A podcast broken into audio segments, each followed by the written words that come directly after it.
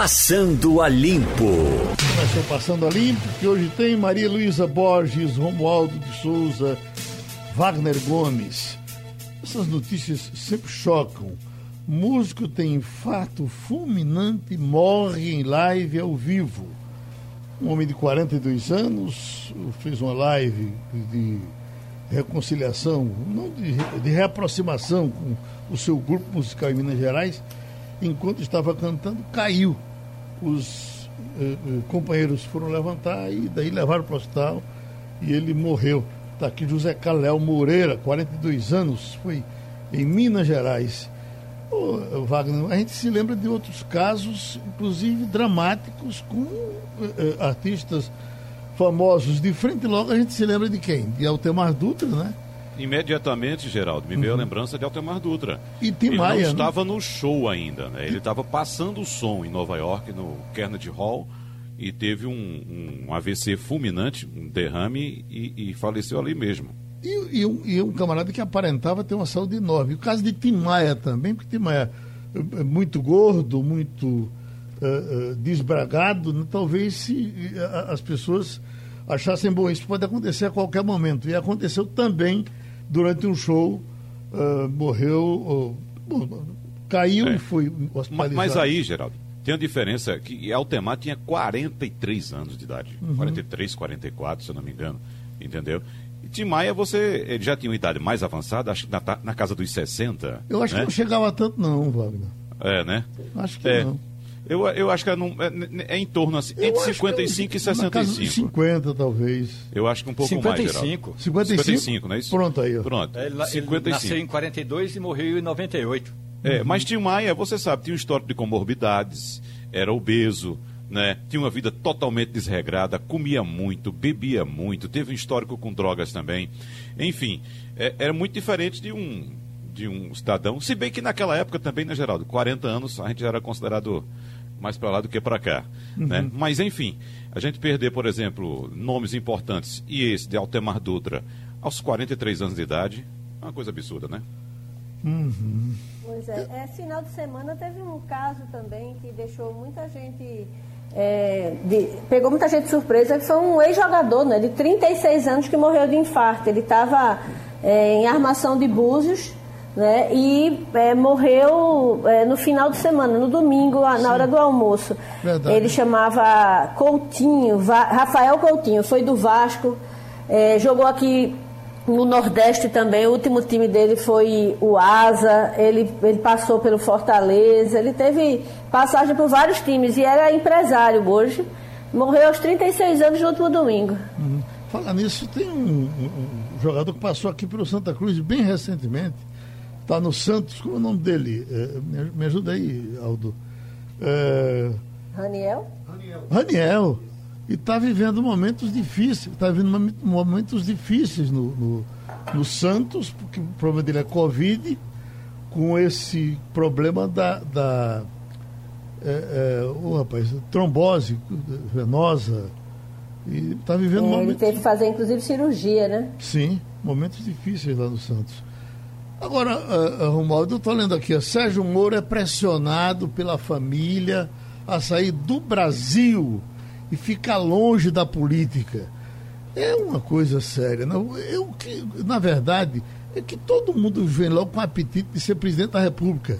Sérgio Moro bem que poderia ser senador aí, por- talvez fosse um, um excelente senador, por qualquer estado que se candidatasse ganharia a eleição, teria um pouco mais de experiência e depois partiria para presidente da República. Essas coisas precipitadas, todo mundo quer ser logo presidente, né?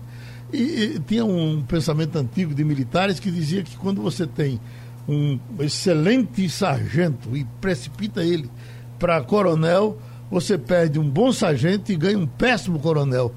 Talvez não fosse o caso de Sérgio Moro para presidente, mas é também preocupante que queiram que ele saia do Brasil, vá, vá lá para fora, porque por aqui pessoas que prestam serviço não podem ficar. Pois é, Geraldo, o problema, o, o bom de tudo isso, é que no Exército, entre o sargento e o oficialado, você tem de fazer cursos. Não basta apenas achar que pode e já vai galgando todas essas esses degraus, não. O ex-ministro Sérgio Moro, de fato, era um juiz importante da Lava Jato lá em Curitiba, no Paraná. E aí, como diz o governador do Rio de Janeiro, que está afastado, o Wilson Witzel, às vezes a mosca azul pica a gente, palavras do governador, e aí a gente não sabe o que fazer com a picada da mosca. A questão da mosca azul lá no Rio de Janeiro fez de Witzel um fracassado governador que chegou no Palácio eh, das Laranjeiras achando que em uma semana já poderia pensar em subir a rampa do Palácio do Planalto. E tem muitos degraus entre o Rio e São Paulo. No mesmo entre o Rio e Brasília. No mesmo caso do juiz Sérgio Moro, que eh, chegou em Brasília achando que porque tinha sido se tornado aí importante juiz da Lava Jato ia ser um grande ministro da Justiça, enfrentou as dificuldades todas eh, da ciumeira política, porque é a ciumeira política é uma desgraça, viu? Se ciúme, se ciúme já é um problema eh, grave nas relações afetivas, imagine na relação política. E aí ele começou a ter o campo todo minado. Sérgio Moro agora está sendo aconselhado por quem de fato é, dá as ordens na casa, que é a Rosângela Moura, Moro, a mulher dele, e a Rosângela está dizendo aos amigos, aos interlocutores, às pessoas próximas ao casal, que seria bom que Sérgio Moro desse um tempo do Brasil. É evidente, Geraldo, nós estamos há dois anos das eleições. Se ele passar um ano fora e voltar, ainda assim, esse capital político de Sérgio Moro vai estar intocado. Agora, se ele ficar no Brasil arrumando confusão, pode ser que ele perca prestígio. O, a recomendação da família, da mulher, é que ele vá embora, vá fazer um curso lá para fora, faça uma, uma graduação, uma pós-graduação, um mestrado, um doutorado e fique por lá mesmo. Sérgio Moro continua achando que ainda pode salvar a pátria e voltar a ser presidente do Brasil. É outra história, não é, Geraldo? E quando você fala, também, né? quando você fala do governador dele, vai do embora, Rio, passa um tempo fora e depois volta, é, é importante, Geraldo. Quando você fala do governador do Rio, Romualdo, é uma coisa que ainda eu fico meio tonto com isso. Eu fico pensando, meu Deus, ele teve toda a Assembleia contra. Se ele fosse ladrão, não ficavam todos contra ele, ficavam pelo menos 10 ou 15 ficariam a é favor. Se ficaram todos contra, é. será que esse cara roubou mesmo? É, é, essa é a minha dúvida, Geraldo. Eu disse aqui já. Olha, por perder por zero, você sabe muito bem, prefeito que é prefeito, governador que é governador, domina o legislativo. E você não ter sequer um voto dentre todos os, os parlamentares, é um negócio de se estranhar. Não é para dizer, olha, a, Assembleia é completamente honesta, correta e o governador é que é o corrupto. Olha, tem alguma coisa errada aí. Não está certo assim, né? Agora, só para falar um pouquinho de Moro, Geraldo, ainda, é bom lembrar que a base de Moro vem sendo gradativamente enfraquecida. A Lava Jato vem sofrendo derrotas seguidas aí, tanto na esfera política quanto na esfera jurídica. Moro, como político, é muito mal visto pela classe porque ele foi quem uh, foi o principal responsável por eliminar muitos nomes da tradicional política. Então, um político tradicional olha Moro atravessado. Para você entrar na política, você tem que não necessariamente ser político, mas quando você começa a agir na política, você tem que ser político. Veja o caso, por exemplo, do governador do Rio de Janeiro, Wilson Witzel. E tem outro detalhe, Geraldo, que preocupa muito a família do ex-ministro Sérgio Moro neste momento. Ele está acabando a quarentena obrigatória desde que saiu do Ministério da Justiça e, com isso, perdendo também o direito à escolta da Polícia Federal. Então, com esse histórico do ex-ministro Sérgio Moro, do ex-juiz Sérgio Moro, de ter colocado na cadeia as pessoas mais fortes desse país, os homens mais poderosos, os mais ricos, perder o direito à escolta da Polícia Federal à segurança é um risco muito alto e é isso que a família dele está avaliando, Geraldo, solicitando que ele saia do Brasil imediatamente. E tem um pinga-pinga, Romualdo, a gente repercutiu pouco, é, é, é. porque foi de uma decisão de sexta-feira, parece, mas é, teve uma decisão, mais uma decisão favorável a Lula é, com relação àquele, àquele é, a, a, que foi, ah, aos, aos cachês de, de, de palestras. Teve uma decisão de, de, da juíza favorável à defesa de Lula e parece que aqui está sendo arquivado, né? Na verdade, o processo foi arquivado, não é, Geraldo? é, porque a justiça entendeu que o presidente, o ex-presidente Lula, é, de fato, é, participou de eventos. E aí, quem paga por um evento, paga o que quiser. Então, é, o nome da juíza é Gabriela. Gabriela Raff, né? É, é, é, exatamente. Que ela já, ela já tem uma história na Lava Jato, essa juíza, né? Não é, aquela jovem, é, né? Eu, eu, estava.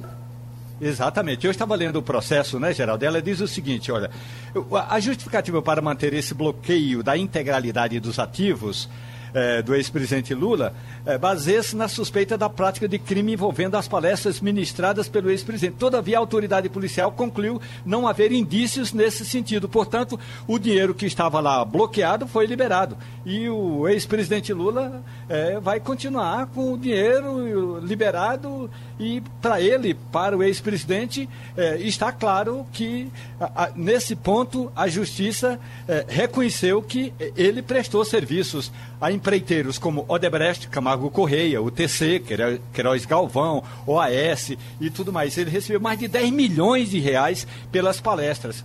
Quem paga 10 milhões de reais por palestras a Lula é, sabe por que está pagando, né, Geraldo? E, e, a gente sabe que não é apenas a questão do conteúdo. Mas voltando à questão da Lava Jato, a Lava Jato, se já prendeu quem tinha de prender, conseguiu também fazer o milagre da ressurreição de algumas alianças. Por exemplo, a Lava Jato, a Lava Jato hoje junta PT com Bolsonaro, Bolsonaro com Toffoli, Toffoli com Aras e Bolsonaro. Portanto, a Lava Jato já fez o milagre da ressurreição de grandes amigos, Geraldo. O Senado, Romualdo, está é, para fazer um dossiê sobre o ministro que vai entrar, inclusive é, vendo é, ligações desse ministro com é, é, acusados da Lava Jato e etc. Isso dá em alguma coisa, Romualdo? Ô, Geraldo, eu sempre digo a você, eu estou é, no Congresso Nacional desde 87. De 87 para cá, é, eu já acompanhei umas 15 sabatinas no mínimo. Só não acompanhei é, a do Celso de Mello, mas depois de Celso de Mello eu acompanhei todas, inclusive aqueles que morreram. Geraldo, é, sabatina para escolher ministro do Supremo Tribunal Federal é uma brincadeira. Você pode acompanhar uma sabatina. Dos vinte e tantos senadores que sabatinam o candidato a ministro do Supremo Tribunal Federal, a maioria elogia até mesmo a roupa e a gravata do indicado. Portanto, é, é, eu não gosto dessa expressão, não, mas é como se fosse assim, para inglês ver. No caso do desembargador Cássio é, Nunes, tem é, alguns conceitos que serão questionados, mas é apenas conceitos, Geraldo. Tem gente que vai chegar lá, vai perguntar para ele qual é o conceito que ele entende sobre prisão após segunda instância. E ele vai dizer que é a favor, é, desde que ele acha que tem que só prender depois que toda, o, todo o processo estiver transitado em julgado. A outra questão é, ele foi indicado pelo a, aquela vaga da Ordem dos Advogados do Brasil, foi nomeado pela presidente Dilma Rousseff. Então, Geraldo, amizade de jurista com político é sempre questionado numa sabatina dessa, mas ele vai nadar de braçada. A única questão é a presidente da CCJ, da Comissão de Constituição e Justiça, onde ocorre a sabatina, já disse, só vai ter sabatina depois que o ministro Celso de Mello sair do Supremo Tribunal Federal. E aí, se alguém tiver pressa, que apresse a votação. Mas a sabatina só vai ser depois da saída de Celso de Mello. Geraldo. Bom, já estamos com o secretário de Turismo, Rodrigo Novaes. Estou vendo aqui, secretário, a sua assessoria mandou um, né, um bocadão de, de, realizações que os senhores eh, estão para divulgar, de, de ações na, na sua secretaria. Então, vá respondendo curto, que é para a gente conseguir avançar um bocado no que o senhor tem para dizer. A nossa preocupação vem sendo com a, a, a demora absolutamente explicável, mas penosa com relação ao setor de turismo que, que reaberturas nós já temos, o que foi possível fazer até agora e o que será possível dentro de pouco tempo para que as pessoas do setor se animem um pouco mais, secretário. Geraldo, bom dia, bom dia a todos os ouvintes é, da Rádio Jornal. É, existe um processo complicado, difícil, por qual todo, todo, todos os setores da economia estão passando. caso do setor turismo, com algumas peculiaridades ainda mais é, difíceis, complicadas, por conta é, justamente que o fluxo de pessoas é o que colocava em risco, ou quem coloca em risco é a disseminação do vírus. Então, isso acabou ferindo de morte. É, os decretos estadual, hora nenhuma, fechou os hotéis, por exemplo, e 80, mais de 80% dos hotéis ficaram fechados, justamente por conta do, do mercado, por não haver absolutamente é, procura. Então, é um desafio muito grande. Especialistas falam que a gente vai voltar à normalidade em 2023 somente. É, a gente é, tem algumas sinalizações importantes aí que nos faz imaginar que no próximo ano, 2021, a gente já tem aí a volta da normalidade, mais tardar no meio do ano. E a sinalização desse ano já tem sido muito positiva. As pessoas estão ficando é, com menos medo né, e têm procurado esparecer, viajar, claro, com algumas mudanças, aquela, aquele turista de final de semana, os hotéis em Porto, por exemplo, Litoral Sul, no final de semana ele está tá com uma boa ocupação, uma boa ocupação, e a gente é, sabe que os desafios ainda são muito grandes. Mas para ter ideia, a gente já volta agora com 116 voos agora no mês de outubro, é, de 200 que a gente tinha 202 antes da pandemia um aumento de 40% em relação ao mês de setembro para outubro. A gente vai ter um reforço de 72 voos somente no final de semana, no feriadão do dia 12. É, o plano de convivência com a Covid já permitiu a reabertura de vários equipamentos culturais, os museus, de Sertão abriu esse final de semana já com uma procura muito grande. A gente tem a reabertura também da Arena Pernambuco. E aos poucos, Geraldo, a gente vai, vai voltando, né? seguindo protocolos, com muitos cuidados, mostrando para o turista de fora de Pernambuco e daqui de Pernambuco de fora do país, que a gente tem aqui protocolos bem é, formados e elaborados. Temos um selo aqui de turismo seguro que está sendo cumprido e tem recebido grande adesão por parte dos estabelecimentos.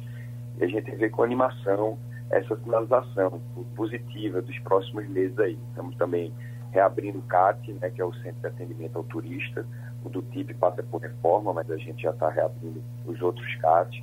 O CAS, como eu falei, a Arena reabriram. Estamos também fazendo um grande evento de capacitação, Eventos Lab, junto com o Sebrae, investimento de mais de um milhão de reais, um milhão e trezentos mil reais, em 10 cidades.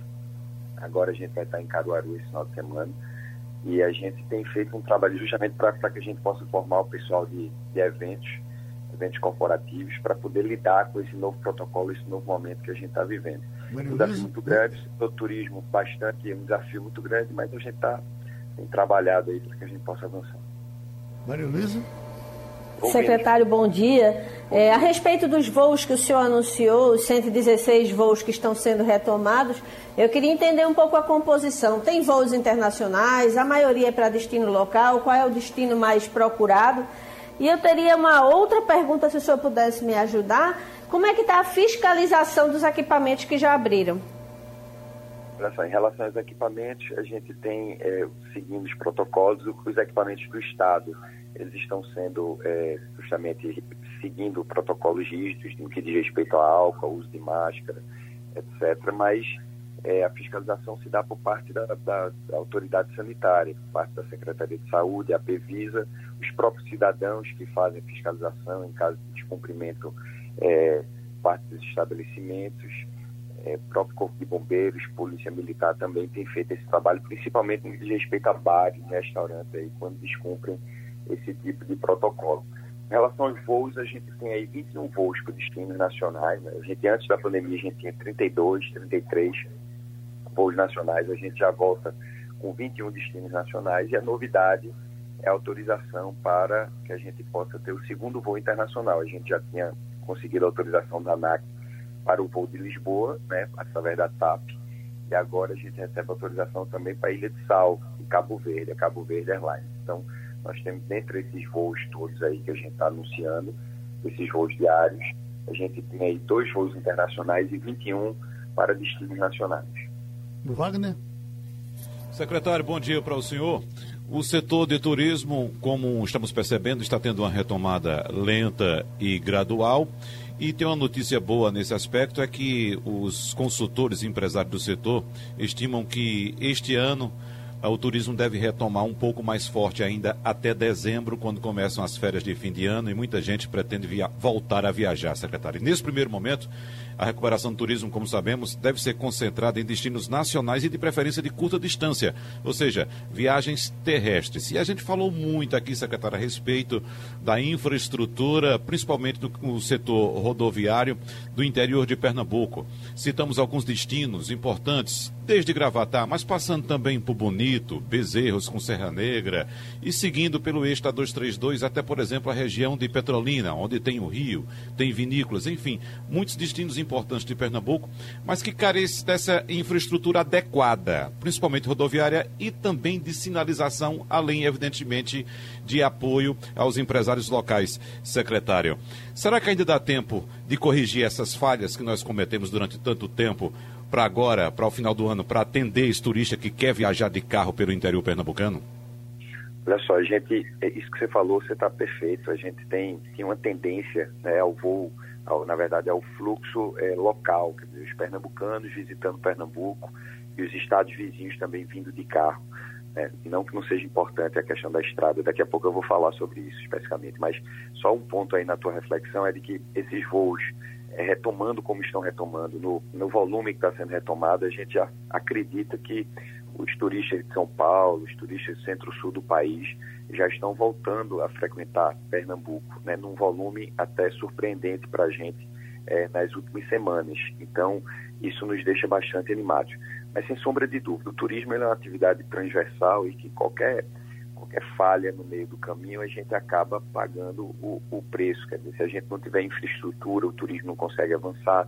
Se a gente não tiver saúde, a gente viu agora a pandemia, o turismo não consegue avançar. Se a gente não tiver até educação, capacitação, qualificação, a gente também não consegue avançar. Segurança pública é, da mesma maneira. Então, é, é preciso que haja, de fato, né, uma compreensão sobre a situação de algumas estradas de nosso estado. Né? A gente tem falado sempre com Fernanda Batista para que a gente possa avançar na requalificação dessas estradas. Existem algumas rodovias que estão bastante prejudicadas, o governo do estado sabe disso. Ano passado a gente lançou o caminho de Pernambuco justamente para que a gente tivesse um volume de recursos capaz de poder consertar algumas dessas estradas. De fato, a pandemia, a crise veio de maneira muito forte, comprometendo alguns investimentos, investimentos importantes na área de infraestrutura e de infraestrutura viária, e acabou que o volume, a intensidade desses investimentos não pôde acompanhar a necessidade é, que o Estado tem hoje. Mas as coisas estão acontecendo, já foram anunciados recapeamento de algumas vias, lá no Pajeú mesmo, essa semana houve o anúncio daquela rodovia que liga a Sertânia, e a gente tem o acesso de Porto de Galinha e Muro Alto, também conseguimos é, consertar o intertravado e também vai haver uma operação naquela parte do paralelo e também do asfalto. Então a gente tem conseguido avançar aí é, é, no ritmo possível é, e a gente tem, tem estado atento a isso.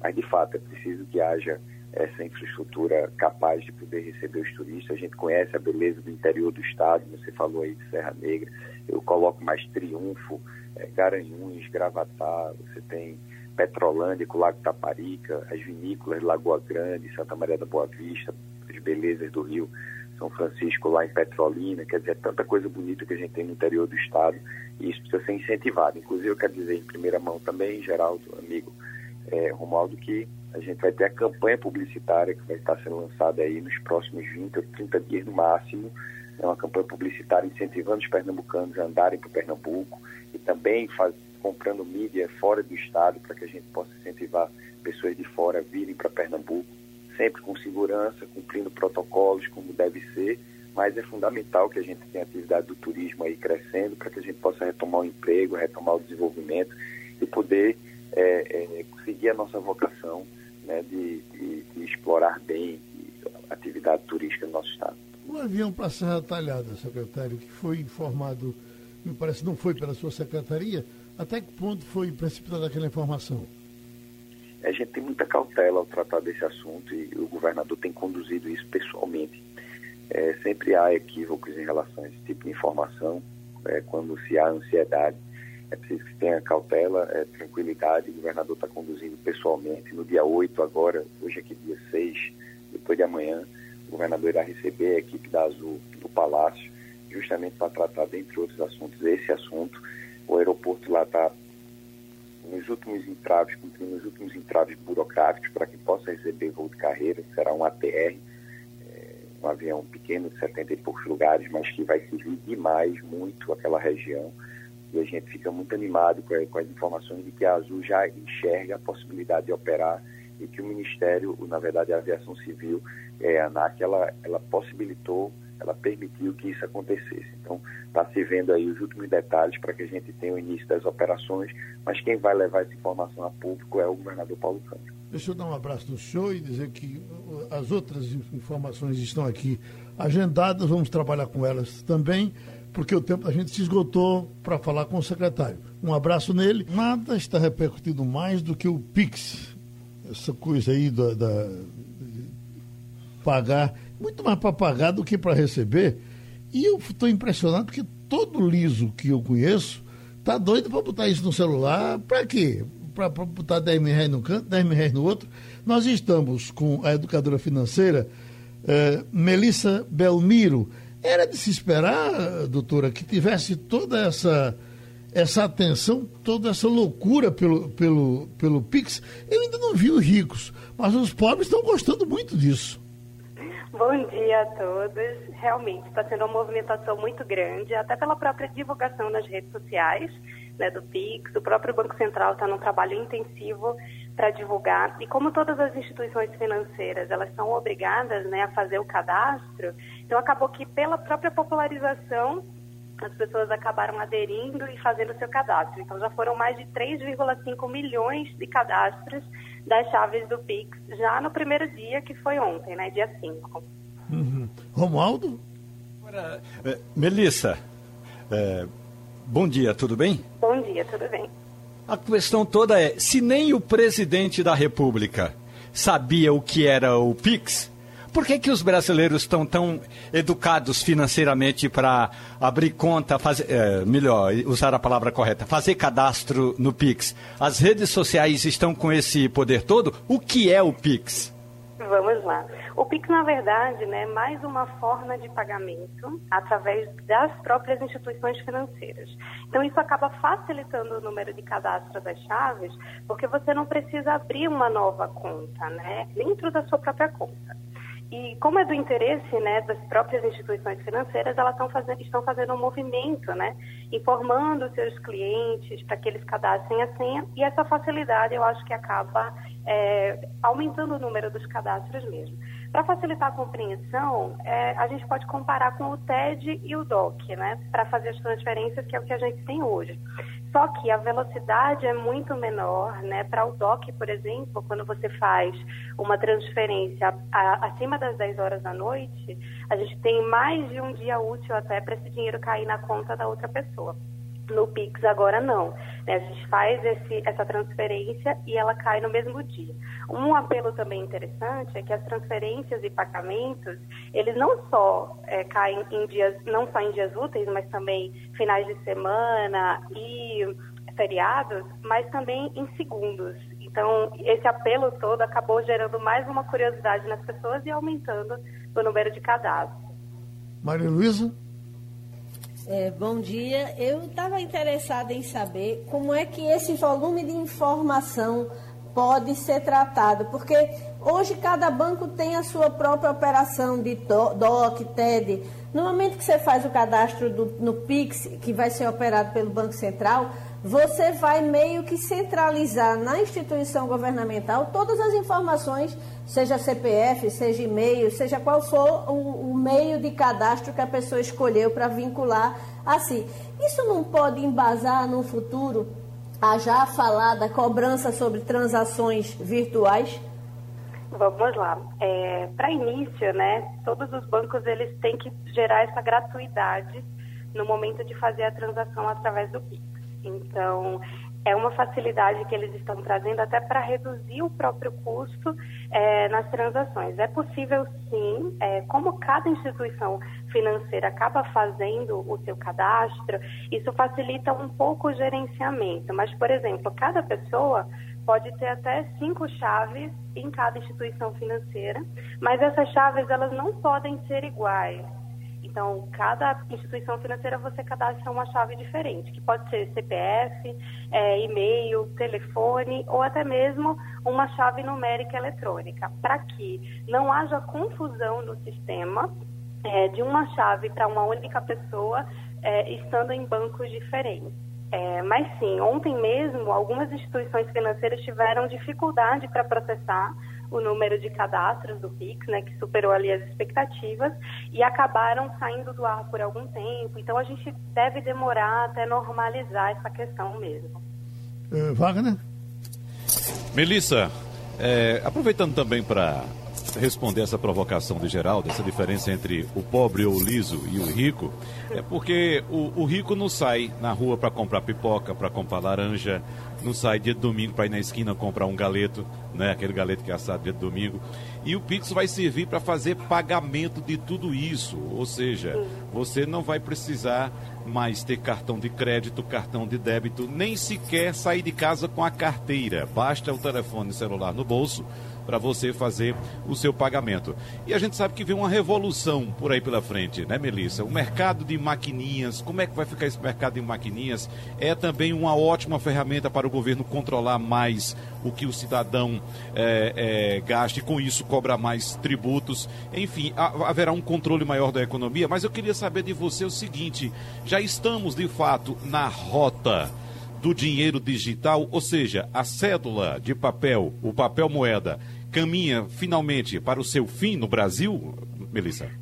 Olha, eu acho que é um processo demorado ainda. É, temos uma população onde muitas pessoas ainda não têm acesso né, aos meios de pagamento digitais. É, já é uma revolução, na verdade a gente deve demorar a caminhar para a extinção aí da, das cédulas. Acho que não é o momento ainda, mas a gente já vem com uma ferramenta que busca facilitar, né? Inclusive, não só a rapidez dos pagamentos, principalmente pagamentos online, né, que a gente sabe que é um mercado em franco crescimento, mas também é, para os próprios lojistas, né? Porque a gente sabe que, por exemplo, um boleto, ele demorava para ser recebido até três dias. Hoje, com o Pix, já é um recebimento muito mais rápido, né? Então, é algo que vem facilitar não só a vida do, do comprador, mas também do vendedor. Bom, é, é, e a segurança, doutora, com relação a isso? O meu medo é sempre esse. Eu, quando vou fazer isso normal, é danado para eu ir lá, é, bota para fulano, faz tudo aquilo e tal, e no fim o cara diz, não, não chegou não. Aí eu disse, será que não chegou, se perdeu pelo meio e meu dinheiro vai se acabar por aí? Eu lhe pergunto, é, é, é, esse será mais, o, o Pix será mais seguro ou tão seguro quanto o atual? Vamos lá, ele foi uma das ferramentas né, criadas para evitar a quantidade de fraudes que a gente tem é, nessa questão de dados bancários, né, pessoas se passando pelas outras para poder receber. Então, o Pix ele concentra informações mais simples. Né? Então, como você cadastra chaves diferentes em cada banco e aquelas chaves são suas, é, você compartilha apenas a chave e aí a pessoa vai transferir o valor diretamente para você, sem precisar, por exemplo, digitar tantos números, né, conta, agência, e havia muitos erros, às vezes nem a própria fraude, né? Mas quando digitava um número errado e aí voltava essa transferência para você, o pagamento, né? Então agora a gente diminui essa quantidade de informações, mas ainda vai ser possível utilizar o Pix, mesmo da forma antiga, colocando os dados da pessoa, se ela se sente mais segura dessa forma, ao invés, ao invés de usar a própria chave, né? Uhum. Então, olha, o cadastro começa hoje agora só vai estar disponível em 16 de novembro, não é assim? Exatamente. Uhum. Então, começou ontem, Geraldo. Já são ah, 3 milhões ontem, e meio é, é de pessoas cadastradas. 3 Sim. milhões e meio só ontem. Certo. Agora só vai funcionar em, em, em 16 de novembro, é assim? Logo início, no dia 16 de novembro. Pronto. Exatamente. Ô, Geraldo, uhum. eu tenho uma pequena dúvida aqui, rapidamente, com a Melissa Belmiro. Eu fui fazer o meu cadastro ontem, claro que estava tudo travado, eu deixei para depois. Mas aí quando pede informações como o meu CPF, mais o meu e-mail, eu fiquei com receio, eu fiquei com receio de haver alguma clonagem. É seguro esse processo, Melissa?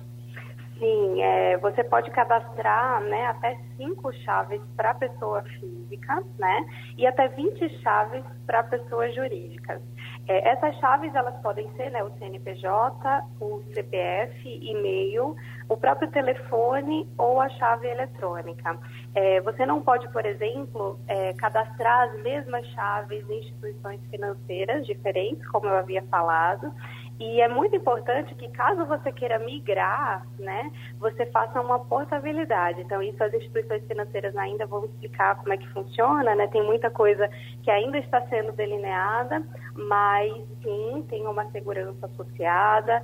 Cada instituição financeira vai solicitar as informações. Então, é muito importante que as pessoas fiquem atentas para não divulgar dados pessoais, né? Para outras pessoas que não sejam canais oficiais da instituição financeira que elas tenham a conta aberta. Pronto, a gente agradece a professora, educadora financeira, Melissa Belmiro. O ovo tão famoso está uh, cada vez mais famoso. E agora falando-se mais dele, porque estão dizendo que o preço do ovo está subindo muito. Nós estamos com o vice-presidente da AVIP, José Mário Florencio, também grande produtor de ovo, ele está falando certamente agora de Caruaru, e vai nos dizer o que é está havendo com o ovo? O preço dele está subindo mesmo, tanto quanto o pessoal está reclamando? Bom dia, Geraldo. É, na verdade, ainda não, né? Uhum. Ainda não. Pelo contrário, o ovo está num preço que eu diria muito barato. Agora, o que a gente está sentindo é o peso de carregar o custo que, que tem que tem-se hoje é por mais dois ou três meses. Né? Hoje estaria insuportável a situação de, do custo do ovo por conta da elevação do preço do milho, por elevação do preço da soja, que praticamente dobraram de preço esses dois insumos nos últimos seis meses, e não tem como aguentar daqui para frente. Então, naturalmente, algumas empresas vão fechar as portas, porque não conseguem manter os estoques para manter o plantel que se tem. E a outra parte da, da, dos agricultores vai reduzir a produção em função de reduzir o próprio custo de manutenção dessas aves.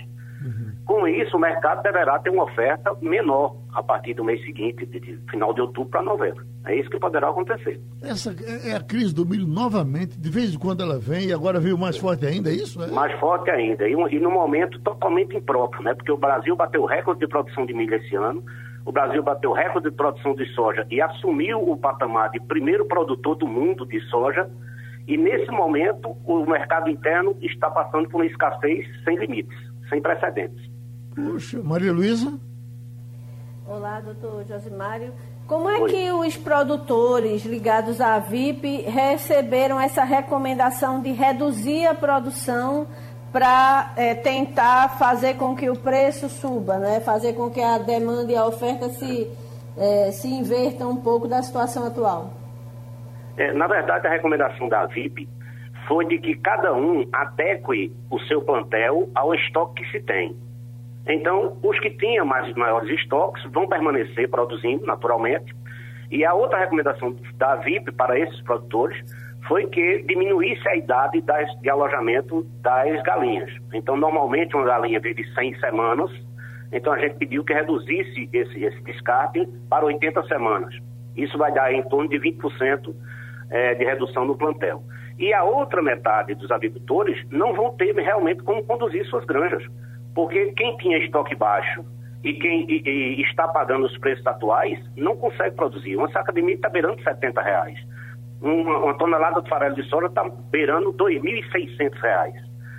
Enquanto que a gente pagava no milho em março 40 reais e pagava no farelo de soja 1.500. Então, com os custos atuais, não tem como se vender o ovo pelo preço que está é praticamente impossível. A gente, pode, imaginar então que o já famoso carro do ovo deve desaparecer nos próximos meses.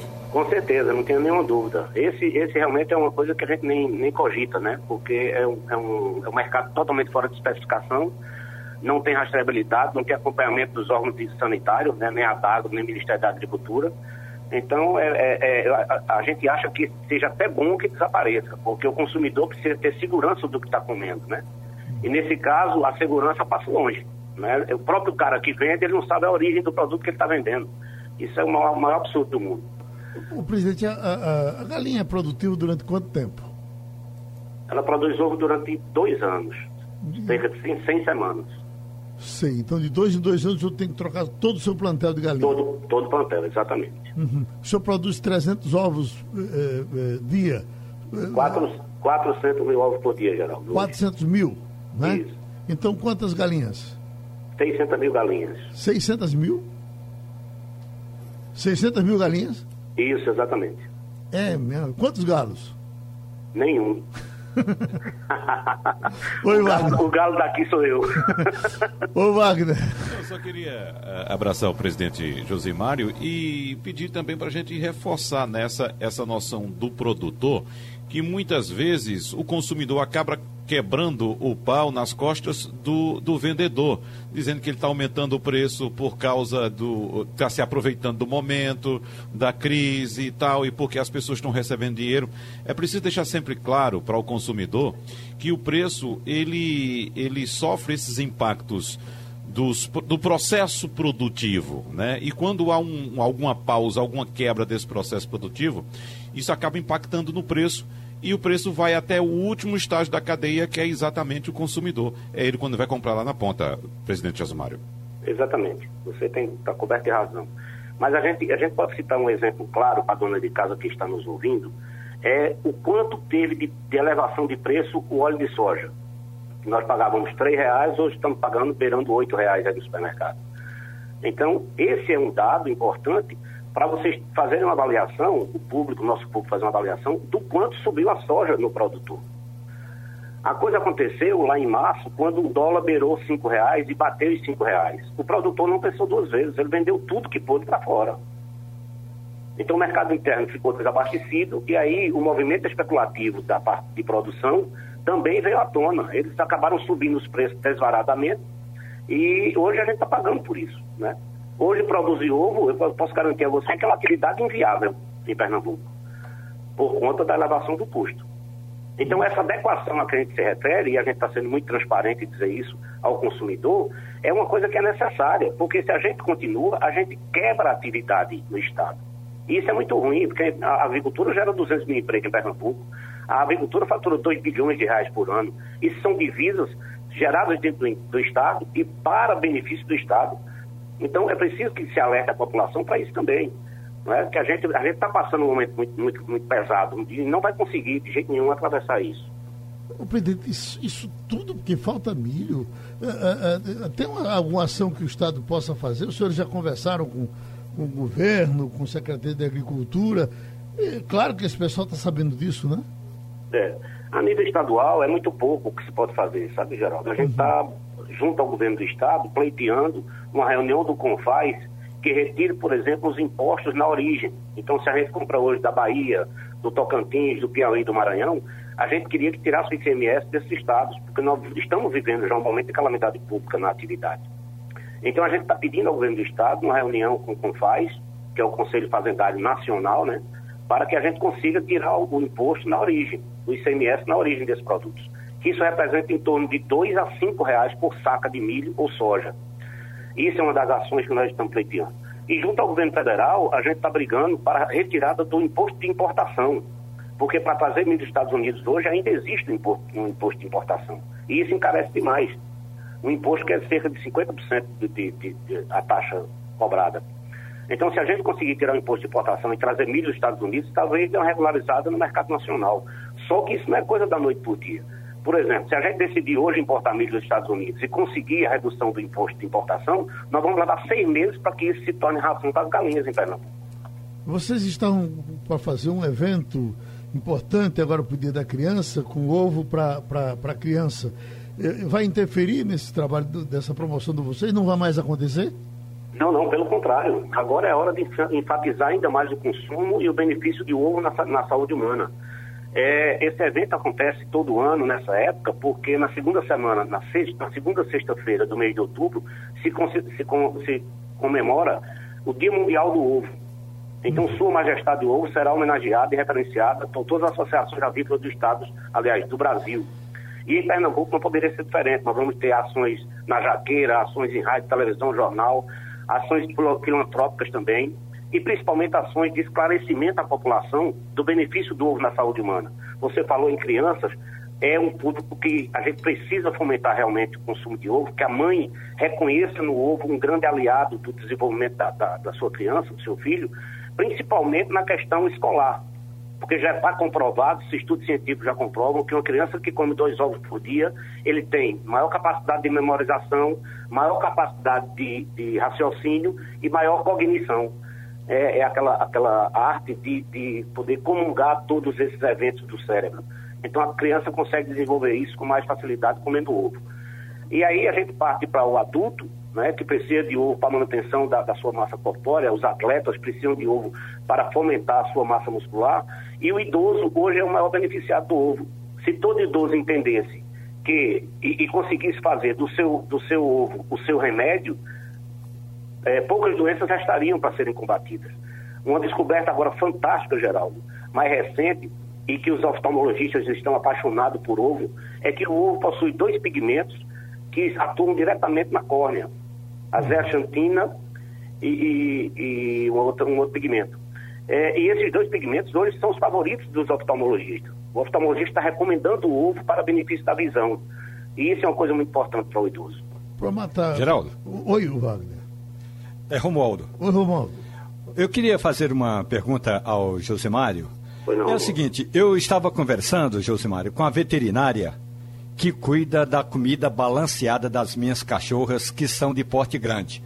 Uma é pastor alemão, a outra é schnauzer gigante. Portanto, comem que é uma beleza.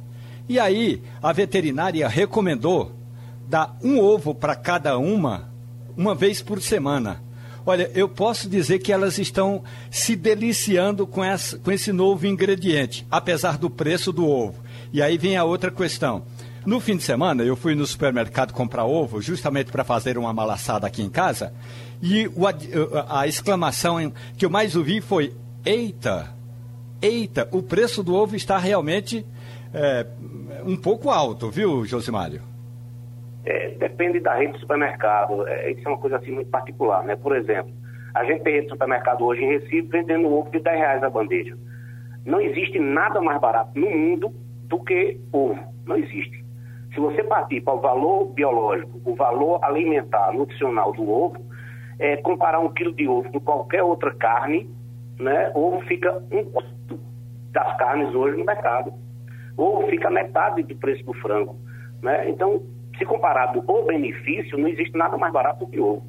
Algumas redes têm um, uma forma de condução é, na sua política de preço diferente, né? Isso a gente tem que entender que cada um vende como pode e como deve. Mas eu garanto a você que tem hoje na rede, na rede de Recife, nas redes de Recife, tem ovo a 10 reais a bandeja. Não existe nada mais barato no mundo do, do que isso. Olha, e com relação à sua cachorra, minha colega veterinária, porque eu sou veterinário também, ela foi modesta. Eu fosse você, eu poderia ser mais agressivo. Né? Você pode dar um ovo por dia às suas cachorras e você vai ver que vai beneficiar os pelos, vai beneficiar o desenvolvimento é, ocular também, vai beneficiar a massa muscular e com certeza você vai ficar livre dos remédios que ela, que ela utiliza na vida toda. Então quer dizer que essa promoção que a gente faz para é, essa propaganda que diz é, com, o ovo para o cachorro, ele pode comer o ovo puro, eu pensava que era é, para fazer a ração. Ele vai direto no ovo, é? Não, ele pode comer um ovo por dia, isso sendo retirado do, da, do quantitativo de ração que ele é alimentado por dia. Certo. Por exemplo, se seu cachorro come 200 gramas por dia, você tira 50 gramas e põe um ovo. Uhum. Agora, só para fechar, um, por gentileza, uma curiosidade minha. Ovo de duas gemas, que tem feito tanto sucesso aqui pelos supermercados, você tem uma galinha específica para ovo de duas gemas ou ele vem por acidente? Não, não, é um acidente. É como uma, uma mulher que tem o filho gêmeo, né? Que, que, pare de gêmeos. É a mesma coisa, é uma coisa excepcional, né? Agora, como as granjas possuem, possuem um plantel imenso, por exemplo, hoje em Pernambuco tem 16 milhões de ovos, 16 milhões de galinhas botando ovo. Então, dentro desse, dessas 16 milhões, várias, várias galinhas põem ovos de duas gemas. Pronto, então um abraço, um abraço aqui para o nosso Josimário Florencio ele é vice-presidente da AVIP. Falamos então de ovo e vamos, vamos em frente aqui, não é? Ô, Geraldo. Oi. É só para ilustrar a conversa aí, quando o presidente Josimar disse que não existe nada mais mais barato do que ovo no mundo. Eu só estou lembrando daquele ovo do Zimbábue, Geraldo, que custa um milhão de dólares. Ah, Você sim. lembra dele? Já foi, né? um ovo já foi, é. Eu acho que eles um agora milhão de dólares. Agora eu não, não devo estar desse preço, não. Eu estou vendo aqui uma informação, eh, eh, Wagner, preocupante, que é assim. Bom, preocupante não. Importante para quem trabalha e para quem paga. Latam é a primeira empresa no país a negociar a redução permanente de salário. Está aqui, ó. Os aeronautas da Latam aceitaram que o Sindicato Nacional dos Aeronautas inicie negociações com a empresa para redução permanente dos salários da tripulação eh, na esteira da crise provocada pela pandemia. A deliberação em favor das conversas saiu na última sexta-feira com o fim de uma votação interna com os associados. Isso, então, Geraldo. aquilo que estava sendo parcial pode ter uma redução de salário em definitivo. A Latam parte para isso e outras empresas vão partir também. Exatamente. Então, os pilotos e comissários da companhia decidiram ontem, Geraldo, autorizar o sindicato da categoria a negociar com a empresa essa redução de salários. E como você disse, permanente. Não é um momento da crise, não. Não é esse período de seis meses, um ano da crise, não. É uma redução se- permanente. Ainda não há uma proposta formal, mas a intenção da companhia é reduzir os custos com a folha de pagamento em 20%. Então, é, ah, na votação interna, inclusive, 65% dos votos foi favorável à posição de negociar essa redução permanente. Na votação anterior sobre esse assunto, realizada no, no mês de julho, 75% da categoria havia rejeitado essa possibilidade. Então, veja que houve uma mudança de entendimento, de percepção por parte da categoria, dos pilotos e comissários, e 65% deles autorizaram o sindicato a negociar com a empresa essa redução de salários. O Romualdo, isso já entra na nova da, da- da mexida nas leis trabalhistas, onde o negociado fica acima do legislado. Né? Isso é uma negociação feita entre sindicatos de patrões e empregados e o legislador nada pode fazer sobre isso, não é isso? Pois é, Geraldo, essa é a questão da chamada legislação eh, realmente atual. Eh, mirando o que a gente está vivendo, que é uma grande crise, portanto, os setores estão eh, vivendo essa crise toda, e mesmo aqueles setores que antes estavam resistindo a fazer qualquer tipo de negociação, agora já partem para o entendimento. E aí, eh, o, que está, o que estiver negociado e sacramentado entre a categoria eh, profissional e o empregador vai estar valendo, o que é importante para que o Estado também não, o, o, a- o, o judiciário não meta o bico onde não é chamado. Nesse caso aí, feito o acordo, vai estar valendo. Eu sei também de outras categorias importantes, Geraldo. Vou dar um exemplo. Aqui no Distrito Federal, os transportadores de passageiros, que são ônibus e micro-ônibus, fizeram uma proposta que é de redução da jornada de trabalho com a necessária redução eh, do, do valor do salário. Aí houve uma briga danada, o sindicato chiou daqui, chiou da lá, acabaram chegando a um entendimento. Por quê? Porque ambas as partes entenderam que, Geraldo, o momento é de negociação. E é isso que a gente está pregando no momento, Geraldo. Eita, Maria Luísa Borges. Tudo bem, Geraldo. Uma, já que a gente está falando de salário, uma notícia que me chamou a atenção, que a gente só deve ter a confirmação amanhã, foi a possibilidade da, dos recursos para o Renda Cidadã, ou Renda Brasil, ou o nome que derem, é, virem daquele extrateto do funcionalismo. Você sabe que existe um limite né, de teto do funcionalismo de 39 mil reais, mais ou menos, que é o salário do é, STF, né, o que ganha o ministro do STF. Só que esse teto é constantemente furado, né, vários penduricalhos que existem em várias instâncias, em várias é, é, é, unidades do serviço público e que acabam fazendo com que o, alguns funcionários recebam muito mais do que esse teto. E aí uma das possibilidades para financiar essa renda extra, né, que seria o substituto do Bolsa Família, seria exatamente acabar com esse extrateto que dá direito a que dá direito não, que dá cobertura financeira para que alguns funcionários públicos extremamente privilegiados ganhem muito acima da média dos demais. Luísa, Inclusive quando... integrantes do Poder Judiciário, né, Maria Luísa? Por exemplo, Exatamente. o teto hoje é de 39 e 39.200. Tem gente no Poder Judiciário que ganha muito mais do que isso, porque ocorre que os magistrados e integrantes do Judiciário têm 60 dias de férias por ano. Então, eles podem negociar uma dessas férias, vender as férias, o que evidentemente extrapola o teto. E aí, segundo o Ministério da Economia, se essa proposta vier a ser aprovada, vai haver uma economia de 10 a 15 bilhões de reais, o que significa que tem muita gente ganhando acima do teto. Você foi exatamente. Privilégio é isso, hein? Você foi no ponto certo, Romualdo. Quer dizer, se o juiz tem é, é, dois meses de férias por ano, ele pode vender um mês e tirar um mês e, e, e passa a viver como ser humano normal, porque nós só temos um mês de férias por ano. Então, é, era, não tem o que discutir. É partir em cima dessa gente aí e botar. É, é, é, deixar um mês. Se você tirar um mês do setor judiciário, você certamente vai conseguir dinheiro para muita coisa, né? Agora também vai ter uma tungada, uma facada em quem ganha pouco, Geraldo. É importante é, a gente é, elogiar que é, é, fundamental que a economia dê uma mirada em quem extrapola o teto. Agora, com relação a, ao pessoal que, que tem o benefício do PIS, né? O, atual PIS, Programa de Integração Social, que vai ganhar, passar a ter outro nome. Pois bem, hoje a alternativa seria também, é, nessa proposta, restringir o acesso ao abono de dois salários, aproximadamente dois mil reais, para um salário e meio, mil quinhentos e sessenta reais.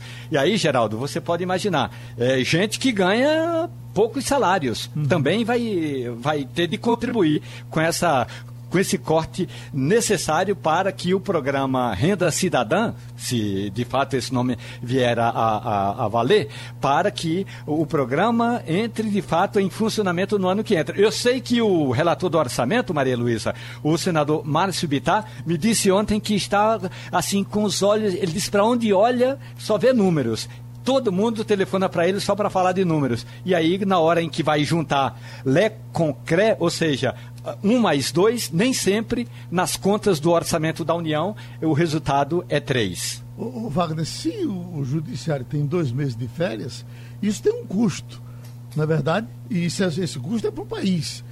Se ele reduzir para um mês de férias, já vai sobrar um bocado de dinheiro aí.